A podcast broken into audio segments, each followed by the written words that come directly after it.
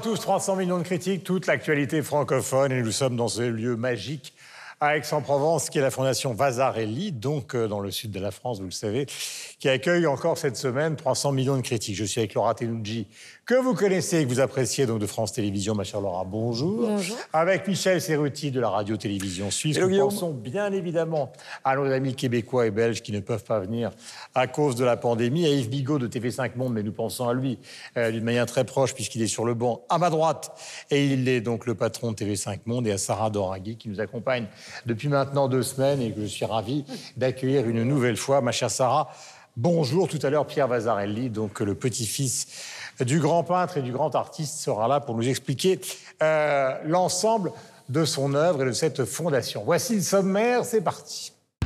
Il était sur toutes les listes des livres recommandés pour l'été avec son nouveau polar. Il était deux fois. Franck Tillier est un véritable phénomène d'édition. Nous l'avons lu. On se souvient des fameuses tulipes de Jeff Koons, dont fait à la ville de Paris, qui fait encore polémique. Ce qui va nous amener à discuter d'un épineux sujet. Qui doit décider de l'achat et de l'installation d'œuvres dans l'espace public? Hugo Frey, 91 ans depuis le 18 août dernier, a sorti Autoportrait, 12 chansons, des adaptations très personnelles de chansons folk et blues américaines. Nous avons écouté et aimé l'album. Invités et comptes à suivre sont aussi au menu. 300 millions de critiques, c'est tout de suite. Nous allons commencer par la littérature dans 300 millions de critiques. Il était sur toutes les listes des livres recommandés pour l'été avec euh, son nouveau polar intitulé donc Il était deux fois. Il s'appelle Franck Tillier et c'est un véritable phénomène d'édition quasiment depuis ses débuts alors que ce nouveau livre caracole donc euh, en tête des ventes Pandémia du même auteur sorti en 2015 aux éditions du Fleuve Noir, bien connu justement pour les romans policiers, a connu un boom en poche, le roman précédent, présentant, pardonnez-moi, donc des similitudes avec la crise actuelle que nous subissons. Ce thriller brossé en effet un scénario catastrophe autour d'une pandémie de grippe en France. Je vous propose d'écouter quelques mots à propos de son dernier ouvrage et nous en parlerons ensuite ensemble. Voilà le registre. Je suis désolé pour votre fille. Vous pouvez occuper la 29 autant de temps que nécessaire. Chopez le salaud qui a fait ça.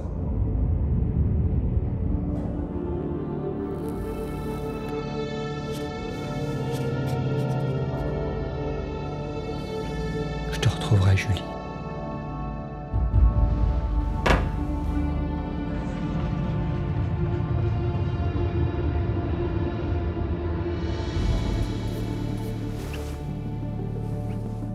J'ai un problème avec la chambre. Mais je vous reconnais. Vous êtes le père de la petite qu'on n'a jamais retrouvée en 2008. Jamais retrouvé. Mais ça fait qu'un mois. Le numéro que vous avez demandé n'est pas attribué.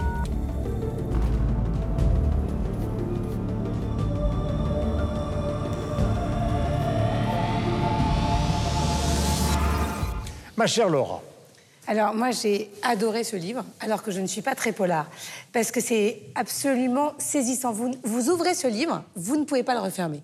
Vous faites une nuit blanche, euh, voilà, c'est très bien construit. C'est l'histoire de Gabriel Moscato, qui est euh, lieutenant euh, de la gendarmerie, qui enquête sur la disparition de sa fille. Le livre commence, vous êtes en 2008, vous arrivez dans un hôtel franchement glauque, qui est niché dans une falaise à la montagne. Et puis quelques pages après, vous êtes en 2020, on se rencontre en tout cas, on réalise qu'il est, il est frappé d'amnésie, mais que le corps de sa fille n'a toujours pas été retrouvé. Et il recommence son enquête et il nous emmène à travers euh, voilà, ces, euh, ces questionnements, l'avancée de, de cette enquête auprès d'un de ses collègues qui, entre-temps, a piqué sa femme. Donc c'est... Oui, c'est- c'était séparé avant, hein, parce qu'il lui explique quand même. Parce que forcément, il, il se réveille. Lui, il est en 2008, c'est en 2020. Et il voit son collègue qui a épousé sa femme. Et il apprend évidemment qu'ils avaient il divorcé. la fin sa fille Non, tu ne me dis pas. Je ne dirai rien. Voilà, même la Voilà, euh, il la retrouve morte ou vivante, c'est à vous de lire le livre. Non, une petite précision, euh, un très bel accueil euh, sur, euh, sur les réseaux sociaux. Et il est précisé quand même, moi c'était mon premier Franck Tillier, de lire le manuscrit inachevé qu'il a écrit juste Ouais. avant, parce qu'il paraît a- que je n'ai pas encore eu le temps de lire, mais qu'il y a plein de pistes dans, euh, dans cet ouvrage pour mieux comprendre. Il était deux fois. S'il est inachevé, on comprend qu'il l'a terminé dans le suivant. C'est un peu ça. C'est un peu ça, merci. Michel, est-ce qu'il s'agit simplement d'un page turner, comme il y en a beaucoup qui marchent actuellement, ou est-ce qu'il s'agit de quelque chose qui est entre le page turner et la littérature? Alors sans vouloir On être ré- dans le bassin Non, non, non, sans vouloir être réducteur. Non, moi je, je qualifierais effectivement ce bouquin d'un page turner, mais c'est de l'excellentissime littérature populaire. C'est efficace, c'est bien ficelé, c'est- c'est pas mal écrit, mais c'est pas non plus de la grande littérature. On avait parlé de Guillaume Musso il y a pas si longtemps. Euh, on est dans La quelque vie chose. est un roman. ça. La vie est un roman, alors on est dans quelque chose de beaucoup plus glauque, mais finalement les Suisse, évidemment, la vie est un roman. avec un D à la fin. Euh, non, non, c'est voilà. Alors encore, je, je- ouais, je me répète, c'est pas de la grande littérature, mais c'est pas le problème en l'occurrence. C'est pas ce qu'on recherche. C'est c'est vraiment voilà, c'est très efficace. Dicker finalement dans des univers qui sont moins glauques ou parfois qui peuvent l'être un tout petit peu aussi au nombre de, de meurtres ou de disparitions dans certains de ses bouquins. euh, on se rapproche aussi de quelque chose qui est qui est, qui est proche de, de, de- de Donc ça fait partie de, voilà, de cette littérature qui a, qui a, de ces romans qui ont un vrai succès populaire. Et je peux être que d'accord avec, euh, avec Laura. Moi, c'est la première fois que je lisais Tillier. Je vous avoue très franchement, j'ai commencé le bouquin, puis après euh, j'ai dû voyager. Puis l'ai ouvert à fait 22h, j'ai fini à 5h du matin. Le lendemain, je l'avais fini. Mais j'ai- je suis resté 7 heures à le lire. Euh, quand on lit par exemple des livres, des, des livres de James Ellroy, on a l'impression à la fois de lire un polar, une enquête, et puis en même temps, il y a le, le, le- le sous-texte, c'est la violence, la construction de l'Amérique, euh, euh, l'histoire même de l'Amérique. Euh, Qu'est-ce qu'il y a chez Tillier qui est de cet ordre-là? C'est-à-dire, il y a l'enquête, et puis qu'est-ce que ça raconte d'autre?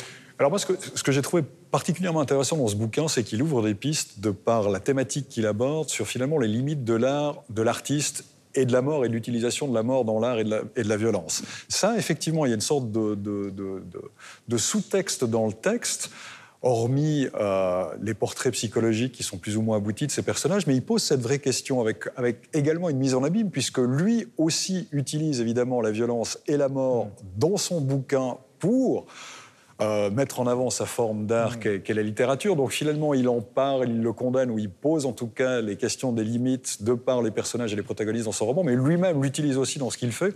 Donc je trouve que c'est assez malin, c'est assez intelligent. Et puis j'ai découvert voilà, qu'il y avait un bouquin précédent que je n'ai pas lu, mais finalement auquel l'un et l'autre répondaient, ou pouvaient être lus comme, euh, comme s'appelant les uns les autres.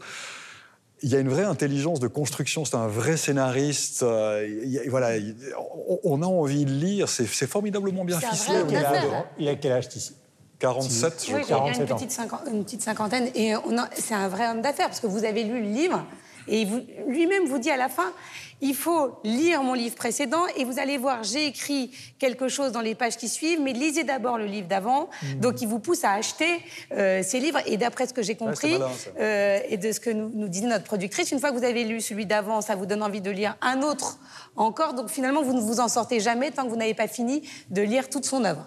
Voilà, vous avez périodiquement en France des auteurs qui sortent comme ça. Ça a été le cas, par exemple, de Jean-Christophe Granger, il y a des années, qui a pulvérisé les parades, qui sortait du journalisme, qui a écrit euh, des romans qui ont connu un succès gigantesque, qui ont été adaptés au cinéma. Sarah, vous l'avez lu? Ça vous a intéressé?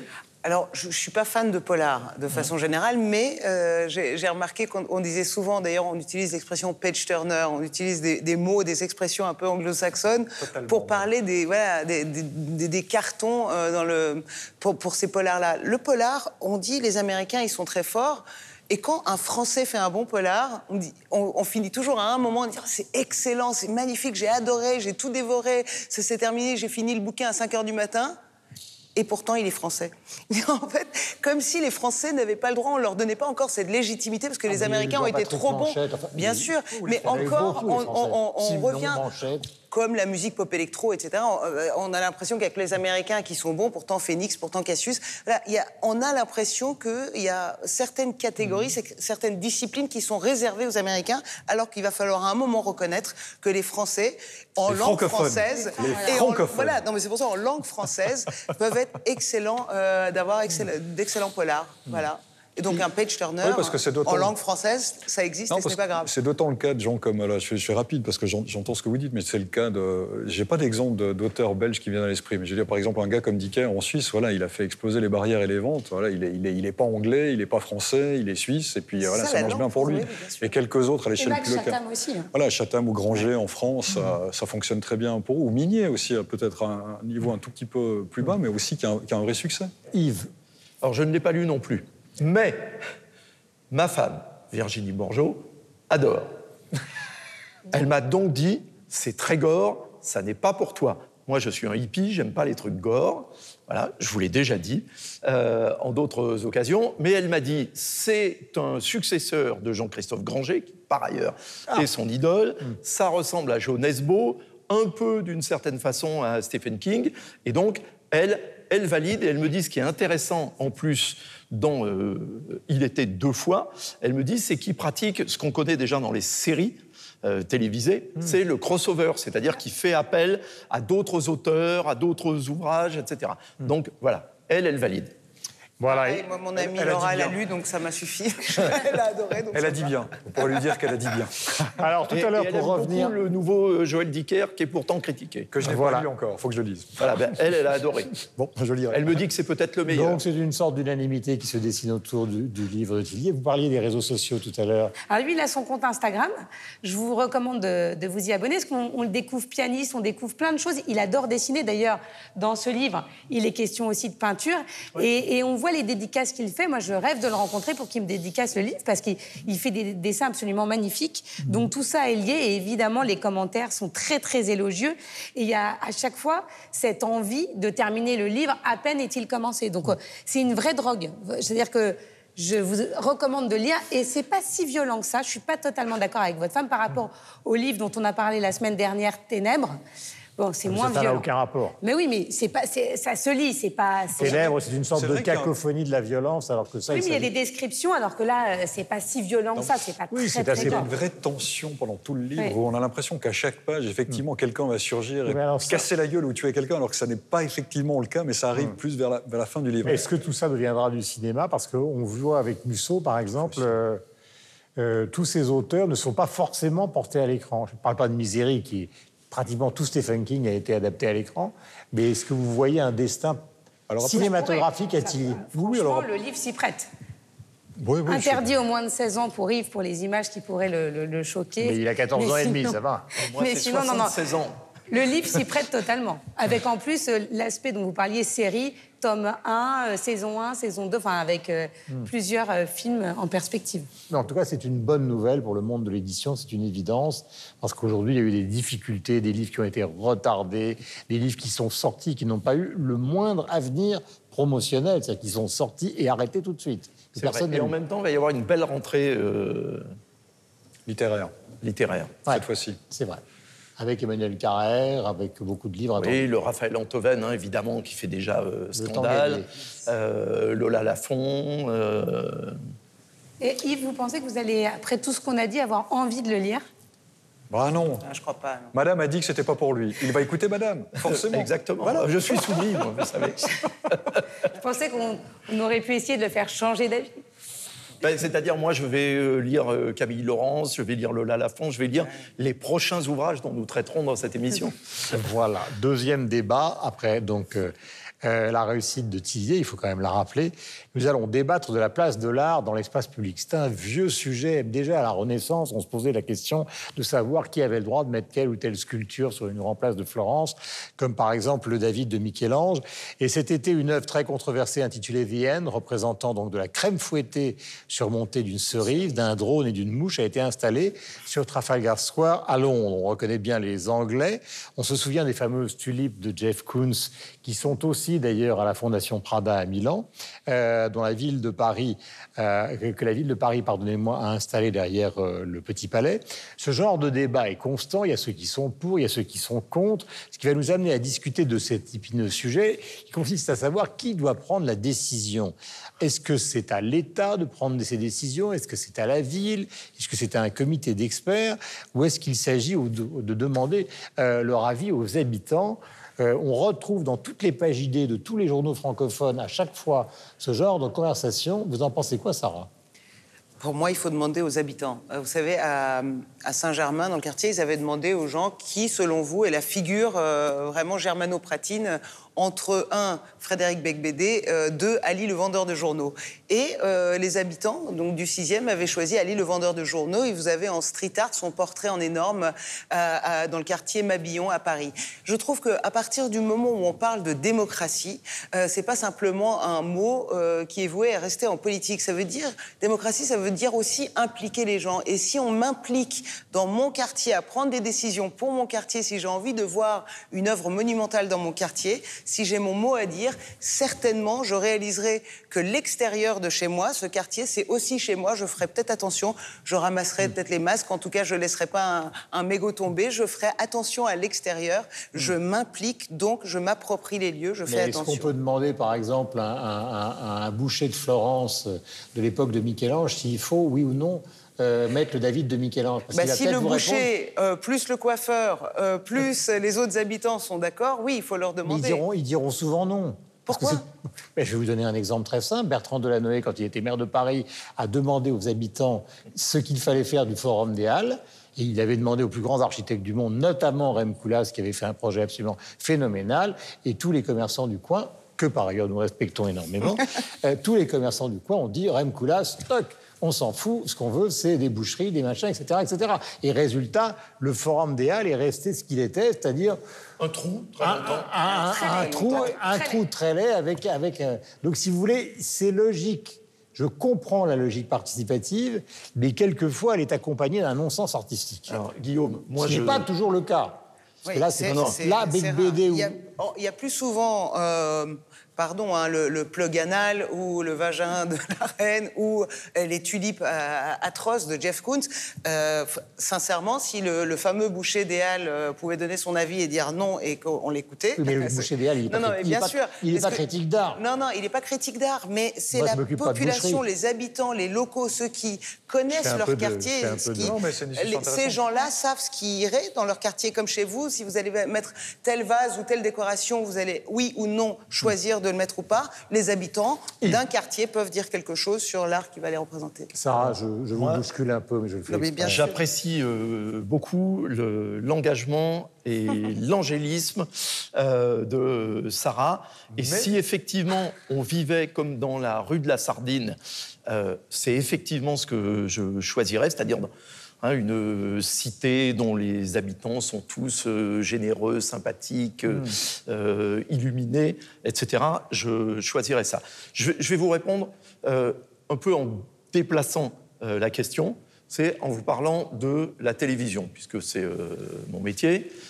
Euh, la télévision de service public, c'est, ça doit être une télévision de l'offre et non pas de la demande. Parce que la télévision de la demande, ce sont les chaînes privées qui donnent aux téléspectateurs ce que le téléspectateur réclame. Mais c'est la responsabilité dans une société, alors de l'État. Encore une fois, là aussi, il faut rêver que l'État soit euh, exemplaire, euh, euh, empreint de l'esprit des Lumières, euh, etc. Ah, Mais regardez, on doit... Je ne veux pas vous interrompre, mais s'il n'y avait pas eu Georges Pompidou, il n'y aurait pas eu de centre Pompidou, jamais de Vasarely au centre Pompidou. euh, si on avait demandé et- aux gens, Et est-ce que vous voulez un la centre pyramide du Louvre, et Jacques Lang, et, et, et- et bien avant eux, Napoléon, et Louis XIV, et, euh, La Tour Eiffel voilà. Tous les Euh, poètes romantiques étaient contre. et- etc. Donc, simplement, mais là où, en revanche, euh, je, parce que pense, je pense que la vérité est un peu entre les deux. Parce que, euh, oui, il faut proposer euh, au public. Parce que sinon, le public va avoir tendance à toujours réclamer la même chose, c'est-à-dire ce qu'il connaît déjà et a peur de la nouveauté, de l'inconnu, etc.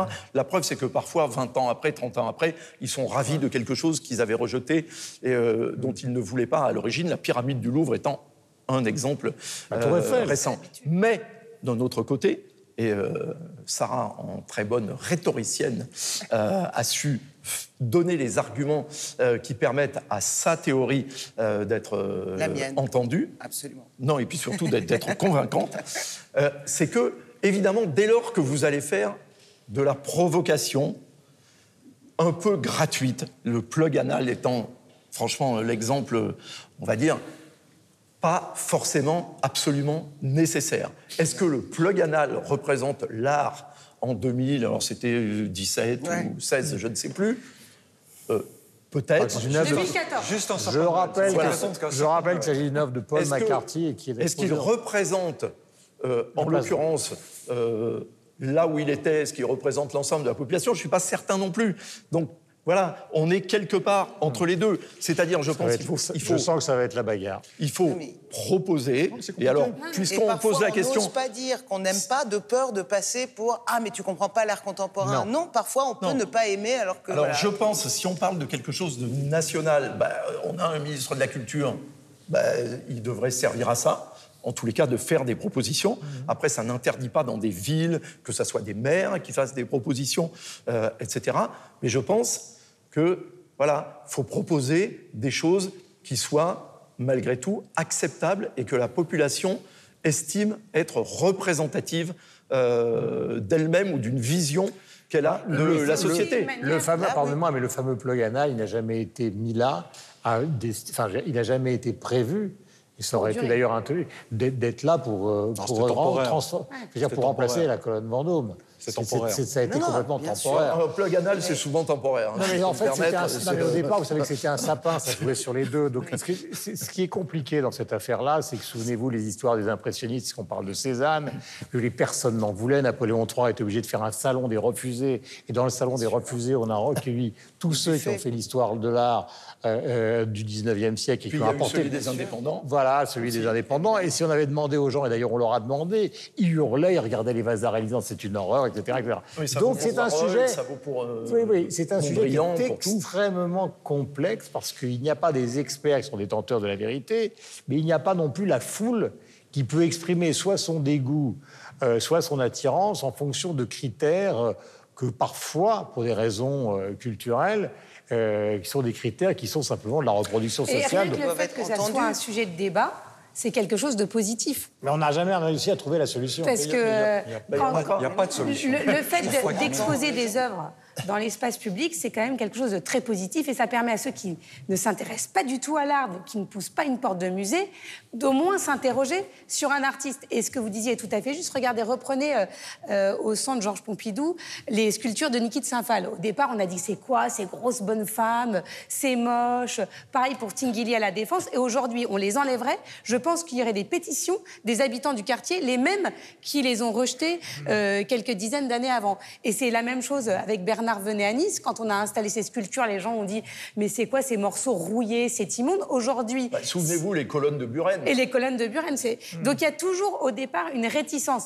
Comme vous le disiez, le plug anal, c'est quelque chose de très différent de cet artiste puisque c'était éphémère et c'était très provoque. Mais dans l'ensemble, les œuvres qui sont mises dans l'espace public, au départ, sont toujours sujets à débat. Et moi, je trouve que c'est quelque chose de très positif d'entendre les uns les autres et de voir surtout l'évolution de cette œuvre au fur et à mesure des années dans cet espace public. Mais, parce que, Alors, je voudrais souvenez-vous, ajouter pardon, la façade de Beaubourg aussi avait fait scandale. Bien- que Jeanne de Beaubourg a fait sûr. scandale. Et bien, par exemple, si vous voulez un endroit apaisé, euh, qui n'est pas dans l'espace francophone, mais qui est à Londres, vous allez à Regent's Park à Londres. Il y a un gigantesque jardin de sculptures et tous les grands sculpteurs anglais, Henry Moore, etc. Et personne s'est jamais tagué, personne n'y touche. Et il y a à la fois des choses ultra classiques, des choses très contemporaines. C'est échangé. On a l'impression que c'est beaucoup plus apaisé. Oui, mais dans Et la même- culture britannique, l'art et l'excentricité euh, considérée euh, de l'art sont beaucoup plus euh, acceptés que ça n'est le cas dans les pays latins. Et puis, si je peux me permettre, il y a encore, il y a peut-être, alors, euh, vu de l'extérieur, c'est une théorie mienne, vous me direz si je, je fumais la moquette, comme on dit, mais je pense qu'il y a, aussi le quel- droit. Non, il y a aussi quelque chose de particulier à la France. C'est-à-dire que la France est un, un État républicain, mais quand même régalien dans son fonctionnement, je veux dire, qui est centralisé, qui impose du haut vers le bas. C'est-à-dire que si vous vous retrouvez avec des œuvres dans l'espace public, euh, avec lesquels vous n'êtes pas forcément d'accord, vous aurez l'impression de subir une sorte d'oppression étatique, contrairement justement à la manière dont les choses Oui, se passent dans les pays, en- Sarah avec justesse. en- en- dans, dans les pays anglo-saxons. Donc vous aurez une réaction encore plus forte. À Trafalgar Square, il hurle quand même. hein.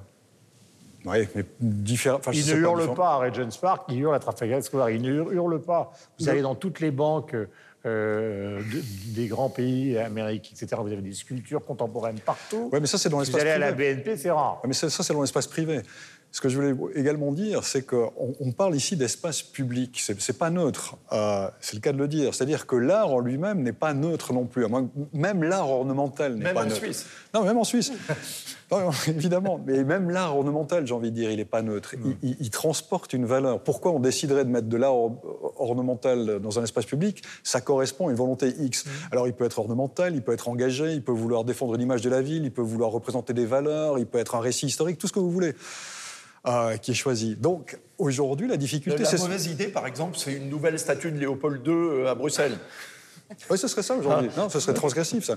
Mais aujourd'hui, c'est ça. C'est difficile de réussir à mettre en place dans l'espace public justement une vision qui est politique qui va défendre un choix étatique de nation par rapport à une vision, justement, je le redis, mmh. qui est politique, et puis le côté transgressif qui va généralement de pair avec l'art. C'est pour ça que vous posiez la question tout à l'heure, vous disiez, c'est quoi la solution? Je pense qu'il n'y en a pas, parce que les solutions, ce sera que des tensions entre peut-être une volonté politique d'un côté, une volonté artistique de l'autre, peut-être parfois la possibilité que le public ou les, gens du lieu donnent, leur voix, mais il ne pourra jamais y avoir qu'un choix politique ou qu'un choix artistique, parce que confier à l'un ou à l'autre, c'est forcément prendre un chemin qui est unique, et puis c'est pas ce que l'espace public est. L'espace public est un lieu de rencontre avec chaque fois le risque, plus on soumet euh, ce choix à un nombre de personnes important, plus on va arriver proche d'un consensus. en même temps, quand on arrive euh, vers un consensus, en général, c'est que c'est pas très intéressant non plus, en tout cas pour l'art, parce qu'on a envie de quelque chose qui soit un peu plus Donc fort. on termine, tour de table, chacun donne son opinion. et, Michel, pardon, et avec la montée actuelle du politiquement correct qui conduit à la culture de l'annihilation, on n'est pas sorti d'affaire hein, sur ce sujet. Ça. Non, alors euh, je, je, je pense que aussi ce qui choque, peut-être, euh, dans l'espace public, c'est euh, ce que vous disiez tout à l'heure, c'est-à-dire dans un parc public, avoir un parc de sculptures, de différentes sculptures. Quand il y en a plusieurs, c'est acceptable puisqu'on a l'impression de pouvoir contempler l'art. Voilà. Les Tuileries, c'est un jardin de sculpture. Exactement. Mais vous, vous pouvez avoir euh, de l'art contemporain, des sculptures plus classiques. Mais encore une fois, les tulipes de Jeff Koons ou euh, ça vous a marqué ah, hein, mais, parce que c'est vraiment je m'en rappelle et puis même là euh, ce que ce que vous disiez la, dernière œuvre avec cette espèce de cerise euh, sur le gâteau là c'est c'est dérangeant aussi parce que l'œuvre est seule on n'a que cette œuvre là à regarder donc on ne voit que ça donc mhm effectivement, comme disait Michel, on, subit à un moment l'œuvre. Mhm. Il ne faut pas que les habitants subissent. Donc c'est pour ça que je dis aussi qu'on a au moins, peut-être pas son mot à dire et décider complètement, mais au moins son avis à donner. Après, on peut garder aussi un côté éphémère de l'exposition, voir si l'œuvre se greffe bien dans le, dans le paysage. Et il y a un autre sujet aussi qui fait débat, c'est le coût de l'œuvre.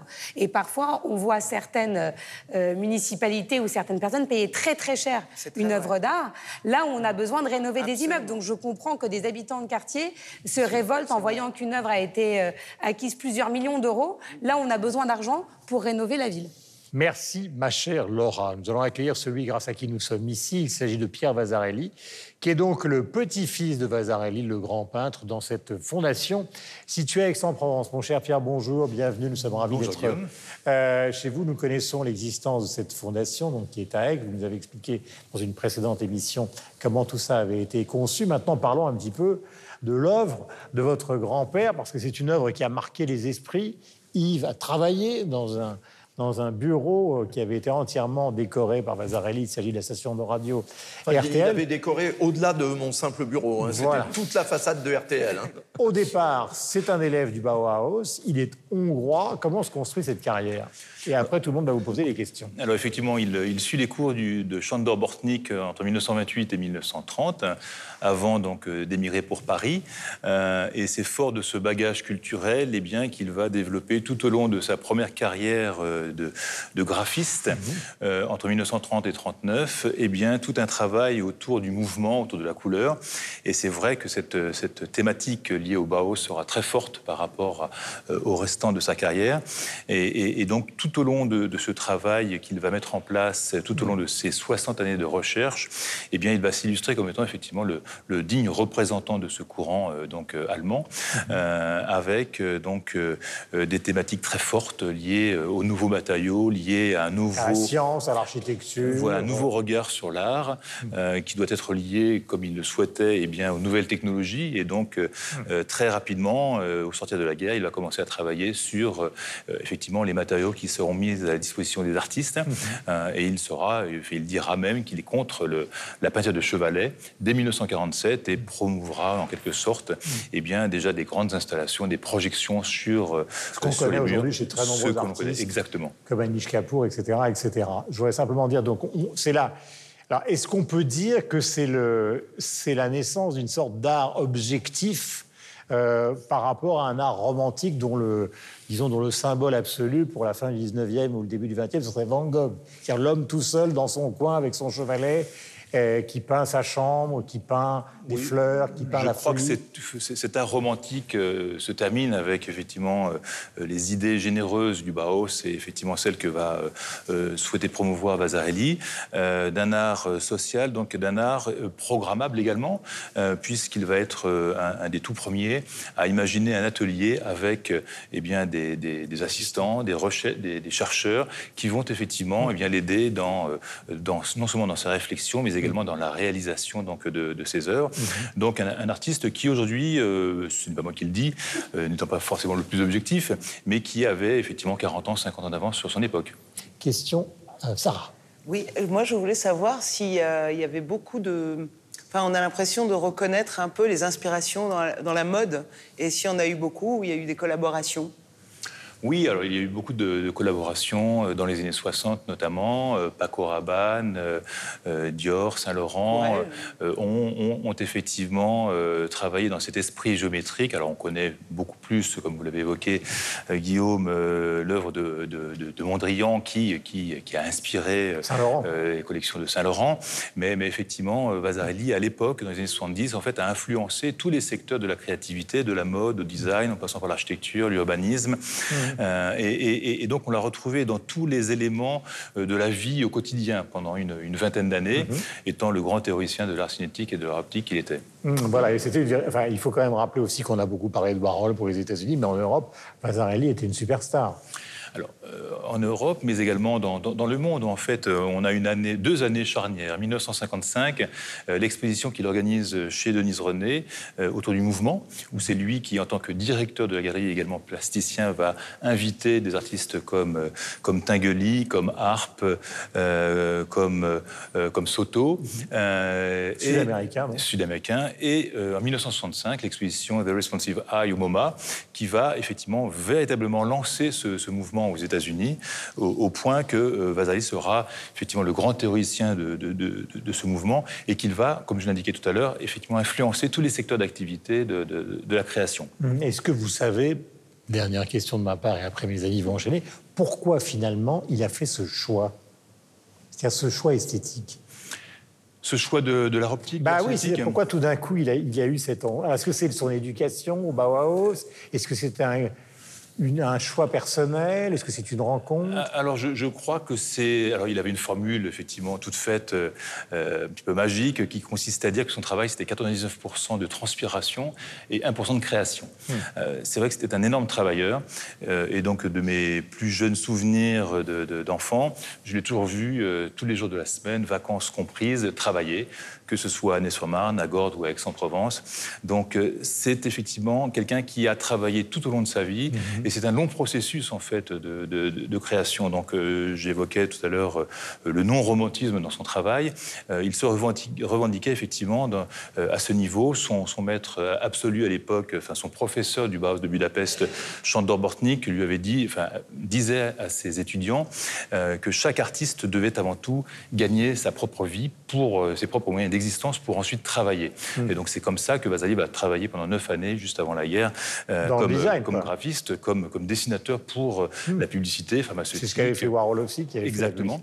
Euh, mais la très belle rétrospective qui a été organisée l'année passée au Centre Pompidou, dont le commissaire était Michel Gauthier, a très bien justement positionné l'œuvre de Vasarely par rapport à son époque. Mhm. Et en fait, l'op art précède le pop art de Warhol de dix années. Mhm. Hein, et donc tout a été pour les Américains de repositionner un petit peu peu plus tard l'influence du pop art par rapport à l'op art, mais tout ce que Warhol dit, Vasali l'avait dit 10-15 ans auparavant.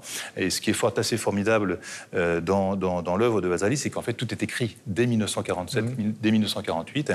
Eh bien, il, évoque effectivement ces grands principes mmh. d'un art social, d'un art pour tous et d'un art programmable. Voilà, il y a eu beaucoup de périodes, une qui consacrait par exemple à Belle-Île-en-Mer, on voit des tableaux absolument magnifiques, très différents de ceux qui sont derrière nous, puis d'Enfer, parce qu'il habitait dans ce quartier à Paris, puis évidemment ce qu'on connaît maintenant, très fortement influencé, et il faut le dire aussi, parce qu'il a été l'un des premiers par l'informatique naissante, alors que dans le monde de l'art, ça n'existait pas. Laura je voulais savoir, évidemment, quel est votre rôle? Vous, vous avez une envie de faire perdurer l'œuvre, et on le comprend, mais est-ce qu'il y a une envie de la déployer euh, dans des pays où elle serait moins connue? On parlait aussi de la façade d'RTL qui a été démontée. Qu'est-ce que va devenir cette façade? Parce que vous avez quand même beaucoup de matière pour faire euh, vivre son œuvre euh, indépendamment de la fondation et du musée.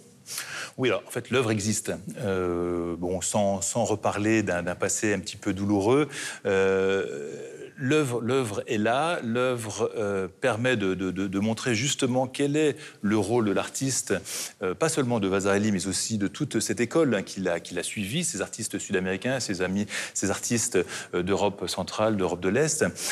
Donc, si vous voulez, c'est de peut-être aujourd'hui de faire redécouvrir quelque part ce travail qui a été jusqu'en 1975 mondialement reconnu.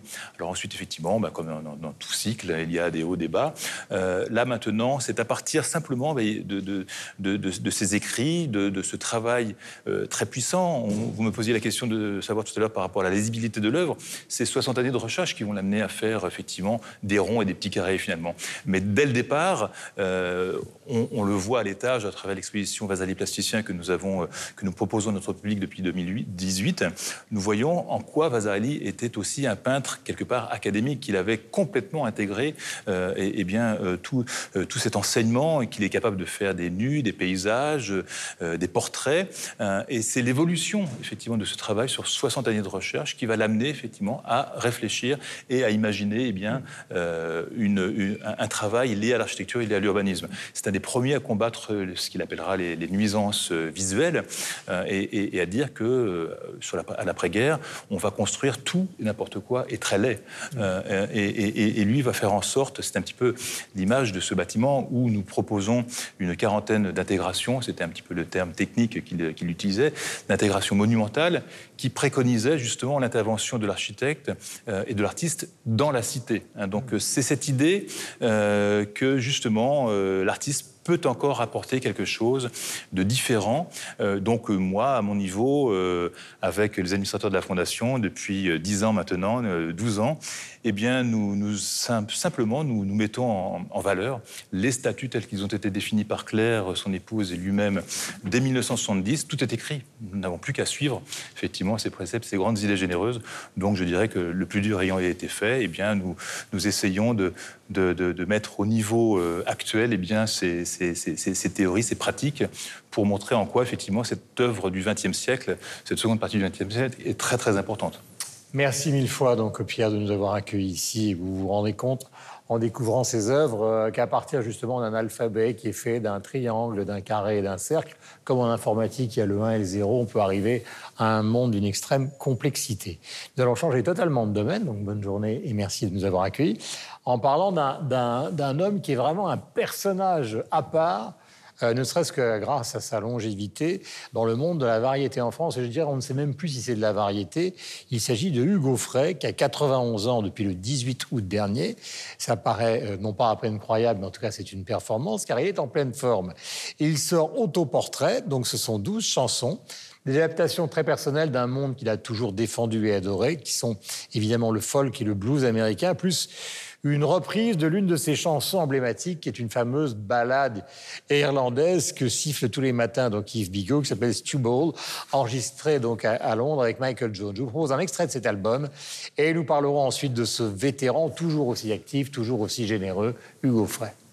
Comme toutes les stars, un peu le vieux renard aime le caviar, les rocking chairs, les bons cigares, il vit heureux et sans histoire. Rentre chez toi, vieux la soupe est froide, t'as passé l'heure. Dégage de la vieux dame de cœur, pour faire la fête, t'as passé l'heure. Rentre chez toi, vieux dame de cœur, la soupe est froide, t'as passé l'heure. Dégage de la vieux dame de cœur, pour faire la fête, t'as passé l'heure.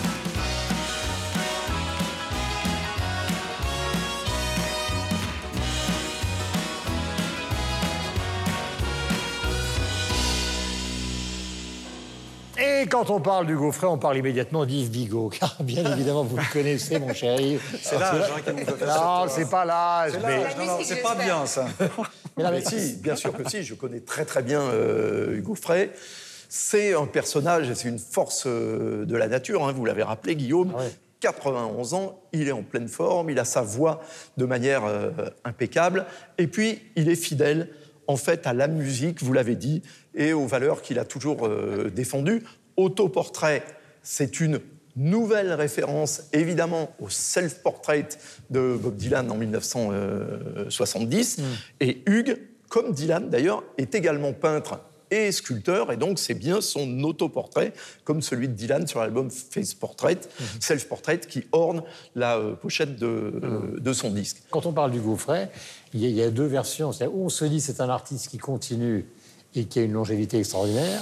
Ou est-ce qu'on, attendez, j'ai pas terminé, Oui, où je vais aller carrément vers la provocation, comme je le faisais tout à l'heure avec Sarah, ou est-ce que c'est l'éternel gâteux qui nous ressort Bob Dylan euh, euh, euh, Alors là, c'est plus Bruce Springsteen que Bob Dylan, non, mais, justement. non, mais je veux dire, qui réadapte perpétuellement. Bien sûr, bien sûr. Alors, je vais, je vais vous dire, la vérité, c'est que pour... Je retire gâteux, parce que c'est désagréable, mais je vous connais. Non, c'est-à-dire que, bah, justement, on souhaite ne pas être gâteux, nous, quand on aura son âge, parce que lui, il ne l'est pas du tout. hein. Ouais, pas du tout. Et d'ailleurs, il va sans doute vous appeler en regardant cette émission, Avec en vous disant, mais pas du tout, je ne suis pas, tu te trompes. Non, mais je veux dire gâteux au sens où refaire une recette qui a déjà existé. bien sûr, bien sûr. Donc si on s'adresse aujourd'hui au public de Pomme euh, ou euh, Aloïs Sauvage ou euh, Claria Luciani, effectivement, ils vont dire oui, euh, Hugo Frey, c'est toujours pareil, etc. Bah, D'un autre côté, un album comme Autoportrait, il ne l'a jamais fait.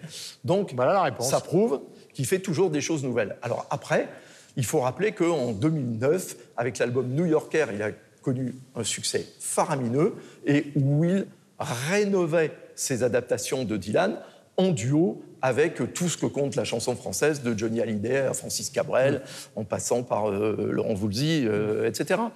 Donc, et surtout, c'est quelqu'un qui a des projets pour les dix prochaines années, euh, Hugues. Je veux dire, il a ça, c'est qu'il a une vitalité, un optimisme, un enthousiasme, etc., qui, qui sont mais proprement sidérants, et c'est quelqu'un qui est absolument euh, Mais dans une forme physique absolument extraordinaire. La meilleure bien. preuve, c'est qu'il est en tournée quasiment permanente. C'est-à-dire qu'il Oui, oui, il n'hésite devant aucun gala. Non, je dis, Ma fait, chère Laura. ça fait beaucoup de bien et son album, quelque part, s'il l'avait enregistré à 50 ans, ne ferait pas le même effet. Le fait de savoir qu'il en a 91, c'est un véritable hymne à la vie. Alors effectivement, il n'y a pas de surprise. Moi, Hugo Frey, c'est pas forcément le chanteur que j'écoute tous les jours, mais là, j'ai vraiment pris du plaisir parce que je me suis dit, Ah, il a une telle vitalité, une telle énergie à 91 ans, ça ouvre toutes les perspectives d'avenir. Après, je suis allée sur Internet pour essayer de voir ce qu'on disait sur son album. On parle plus de sa vie privée et de son secret de jouvence qui serait euh, une de, enfin, sa deuxième femme, puisqu'il est, il a- il est toujours avec la première. Selon Yves, la troisième femme, Oula. qui, qui l'aide à être aussi. Et c'est- là où je me dis, en tant que femme, c'est dur. Allez, vas-y, rame, rame, rame, Ça- rame. Ça veut dire que pour qu'un homme soit en forme euh, à 91 ans, il a Le besoin d'avoir une femme ne lui suffit pas. Mais au-delà de ça, c'est vrai que c'est- agréable parce que non seulement euh, il fait jeune, mais sans faire de jeunisme. On se dit pas, tiens, c'est l'artiste qui s'est fait lifter trois fois. Euh, il est dans son temps, dans son époque, on sent qu'il y a une vraie joie de vivre communicative. Et dans cette période-là, ça fait vraiment du bien. Donc même si vous n'êtes pas amateur du gaufret, ça vaut le coup vraiment d'écouter son album. Je vais le résumer, je vais vous dire, de toute façon, c'est de très loin le meilleur album d'un homme de 91 ans cette année. Ça, c'est Vous engagez pas C'est pour ça que je retire totalement toute ma petite provocation de tout à l'heure euh, sur son âge. Je, je- je pensais lorsqu'Yves disait que Hugo Frey a des projets plein la tête tout le temps, j'entendais en en entretien qui expliquait justement qu'une des raisons pour laquelle il avait fait cet album, c'est que pendant des années, il avait tourné, comme vous le disiez, mais dans des petites salles, entre guillemets. Mais pour Donc- vivre aussi. hein. Oui, mais c'est ce Quand qu'il vous êtes- quand vous êtes à l'abri d'une parade, il faut quand même vivre. hein. Il souhaitait euh, voilà, plutôt des plus petites salles et puis un plus petit public et puis moins de musiciens. Et puis là, il en avait eu marre. Là, il, voulait, il a voulu refaire un album. Puis maintenant, il veut, il veut pouvoir tourner devant euh, 2, 5, 10 000 personnes. Il veut faire des grandes salles. Alors, c'est peut-être pas le bon moment avec le Covid. Par contre, là, c'est un mauvais timing. Mais par contre, il était animé par ça. Et effectivement, qu'un type de cet âge-là ait soudain envie, on va dire, de, de faire une, voilà, une, une évolution euh, comme cela dans sa carrière, c'est assez, emblématique euh, du bonhomme. Et puis, ce qui le rend aussi éminemment euh, attachant et sympathique, c'est que c'est que voilà, on a souvent parlé, ou j'ai souvent parlé des choses moi, qui m'intéressaient chez certains artistes, c'est-à-dire, outre la qualité euh, de l'expression artistique, c'était aussi une, une fidélité à, à, à ce qu'on a créé. Et lui est resté complètement fidèle à ce qu'il est, au c'est même pas un personnage, j'ai l'impression qu'il s'est créé parce qu'il est réellement comme ça. Il le revendique d'ailleurs, lui se revendique ouvertement de l'héritage des musiciens country euh, américains, mais aussi dans le mode de vivre. Il dit mais c'est des gens qui vivent simplement, qui vivent chez eux, qui sont en famille, qui vont tourner. Mais voilà, moi j'ai jamais eu, j'ai jamais été animé par cette, euh, ce besoin de vedettariat où on va marcher sur les autres pour euh, occuper le terrain parce que je suis pas fait comme ça. Et il a construit sa carrière de cette manière-là, rajoutant aussi dans une autre entretien que, que, j'écoutais où souvent reviennent les deux termes. Il disait c'est souvent le hasard et la nécessité qui ont fait que je suis devenu ce que je suis devenu, parce qu'il voulait être peintre d'abord, il voulait faire les beaux-arts, son père refusé. Il s'est retrouvé à partir à 18 ans pour euh, aller gagner sa croûte comme il pouvait. Puis finalement, ça a été la guitare et puis les premiers tours de chant. Puis après, par hasard, avec Maurice Chevalier, il s'est trouvé à New York et puis ça lui a permis de rencontrer Peter Paul et Mary et puis après Dylan. Puis après, il voulait devenir opérateur cinéma chez Disney. Puis finalement, le succès l'a rattrapé. Hasard et nécessité, il a, il a continué à faire euh, de la musique. Mais il y a une sorte de. C'est pas du dilettantisme, parce qu'en même temps, le gars fait très bien ce qu'il a à faire, mhm. mais il y a une sorte de légèreté, comme ça, de. de, ouais, de non-volonté, en tout cas, d'arriver à tout prix à quelque chose qui, le grandisse encore dans la carrière qu'il a pu faire. Michel, notamment à nos amis euh, québécois et canadiens euh, qui nous regardent, que si Céline Dion s'appelle Céline, c'est en raison de la chanson du Gaufret. C'est une très grande vedette au Canada. C'est une très belle chanson. Est-ce que vous avez pris connaissance quand vous êtes arrivé en France à 10 ans du Gaufret ou est-ce que ça vous est passé euh, totalement Peut-être pas à 10 ans, mais oui, oui, je connais. Euh, je ne maîtrisais pas encore la langue française et j'écoutais euh, Hugo Frey. je me disais simplement quand il s'agit de, de peintres de Pierre Soulages. Voilà. On, arrive à un certain moment, à un certain âge d'artistes, peintres, à avoir des rétrospectives dans des musées. Et en fait, c'est une sorte d'auto-rétrospective, je trouve, ce, cet album du Gaufret. Et je suis d'accord, c'est un album à boire. Sincèrement, écouter cet album à 23 h dans sa chambre avec une bonne bouteille, ça vaut le coup. Et voilà, c'est une, exactement ça, sa place dans un musée. C'est une rétrospective, sauf que c'est un, c'est une exposition euh, une rétrospective qui s'écoute. Voilà. Il y a une chose aussi qui est très caractéristique, parce qu'on parle beaucoup, enfin, on ne parle pas suffisamment de sa voix, c'est qu'il a une voix légèrement métallique, légèrement rocailleuse, qui est tellement peu, comment dirais-je, peu comparable avec ce qu'on produit commercialement actuellement, où tout le monde recoule en poussant des hurlements. Lui, il est sur quelque chose de, de tout à fait différent, et c'est ce qui fait le charme euh, de son travail depuis des années. Comme le disait le titre de son album précédent, Troubadour depuis 1948. Oui, c'est ça. Alors, maintenant, nous allons passer à l'Instagram euh, que vous avez choisi. Euh, un compte Instagram, bien évidemment, ou un compte Facebook que vous retrouverez sur le site de TV5 Monde ou sur celui de 300 millions de critiques, comme vous voulez. D'ailleurs, c'est un peu la même chose. Michel. Alors, cette semaine, je vous propose le compte Instagram ou euh, celui Facebook ou le site internet d'ailleurs du Grand Théâtre de Genève. Sur Instagram, c'est Grand Théâtre Genève en un seul mot, c'est comme ça que ça s'écrit. Pourquoi? Bien parce qu'une nouvelle saison va débuter avec les difficultés qu'on connaît, mais au-delà de ça, le conte lui-même est euh, souvent euh, riche en extraits, en photos, en interviews d'artistes en fonction des, opéras ou des ballets qui vont être donnés. Donc c'est à la fois didactique, c'est à la fois ludique, c'est à la fois pédagogique et puis surtout c'est artistique. Allez-y. Le compte Instagram de la Cinémathèque, on parlait de la difficulté de faire connaître euh, le patrimoine euh, français en termes de cinéma, en tout cas les grands classiques. Si vous manquez d'inspiration, surtout qu'aujourd'hui les plateformes vous proposent des grands classiques, allez sur la Cinémathèque. Tous les jours, vous avez un nouveau film qui vous est suggéré et expliqué. Ça. Alors moi, je choisis le site de l'INA, euh, parce que j'aime la musicalité de la langue française, justement, et je trouve que c'est intéressant d'écouter de vieilles émissions, de vieilles émissions de télé, de vieilles émissions de radio. L'entretien de Céline. Et, voilà, et cette façon de parler. Alors que Marcel Montin, voilà, il parlait comme ça, il y avait une espèce de musicalité, et en fait, c'est comme écouter une musique, une chanson, écouter l'évolution de la langue française à travers les émissions radio, télé euh, et les archives de l'INA. D'ailleurs, nous finirons tous à l'INA. Ce que nous produisons comme interview les uns et les autres finira dans l'INA. Exactement. Tous les réseaux sociaux de Serge Daniel, extrêmement bon euh, journaliste basé à Bamako, euh, correspondant pour euh, RFI, France 24, TV5 Monde et l'agence France Presse, pour suivre toute l'évolution de la situation actuelle au Mali. Avec un salut à nos amis Nian Nian et Salif Sanogo. Et le gagnant Alors nous allons terminer. Donc euh, je rappelle que vous pouvez suivre euh, sur le compte Instagram et de l'émission, euh, c'est-à-dire à la fois 300 millions de critiques et TV5 Monde, tous ces choix. Question personnelle qui est l'œuvre d'art, puisque nous avons beaucoup parlé d'art grâce à cette fondation Bazarelli, que vous aimeriez avoir quelques instants chez vous. Michel. Alors, on s'est préparé à cette question. Je vous avoue que je me suis cassé la tête à trouver un truc parce qu'il y en a 50 000 que j'aimerais avoir chez moi. Donc, je vous en donne une comme ça. C'est August Strindberg, qui est un peintre euh, suédois. Vague numéro 6, c'est sublime. Laura. Comme il y a un côté éphémère, je pense au pouce de César, parce qu'après, ça serait trop encombrant à garder. C'est vrai, il y en a un qui est sur le parvis de la Défense. Qui Ça dépend assez de l'échelle, intéressant. hein, parce qu'il y a plusieurs Il y a échelles. plusieurs, il y a plusieurs tailles. Voilà, moi je pense aux Demoiselles d'Avignon de Picasso. Non pas que je possède les Demoiselles d'Avignon de Picasso, mais j'ai chez moi une reproduction qui est un tirage. C'est une banale photo aux tailles des Demoiselles d'Avignon, ce qui me permet de réfléchir justement à, à ce tableau en le regardant et, de manière. et au fisc de temps en temps de, de, mais de croire vous- que ce sont vous les vrais. demandez, euh, Alors que, ça, alors que ça vaut, ça vaut 2,40 euros. des, des- des comptes sur votre mode de vie. Voilà. Anna. L'œuvre de Ben, La vie est un film. Ah ouais. Où la vie est une performance. L'urinoir de Duchamp, ça Ah. peut toujours servir. C'est vrai qu'il est perdu. Hein. On ne sait plus où il est. C'est parce qu'il est chez moi. Il n'est pas perdu devant tout le monde.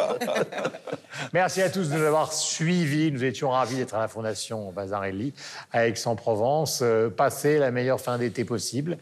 Et ne nous rapprochons pas trop vite de l'automne, même si cette situation est complexe pour nous tous. Nous devons la vivre avec beaucoup de courage.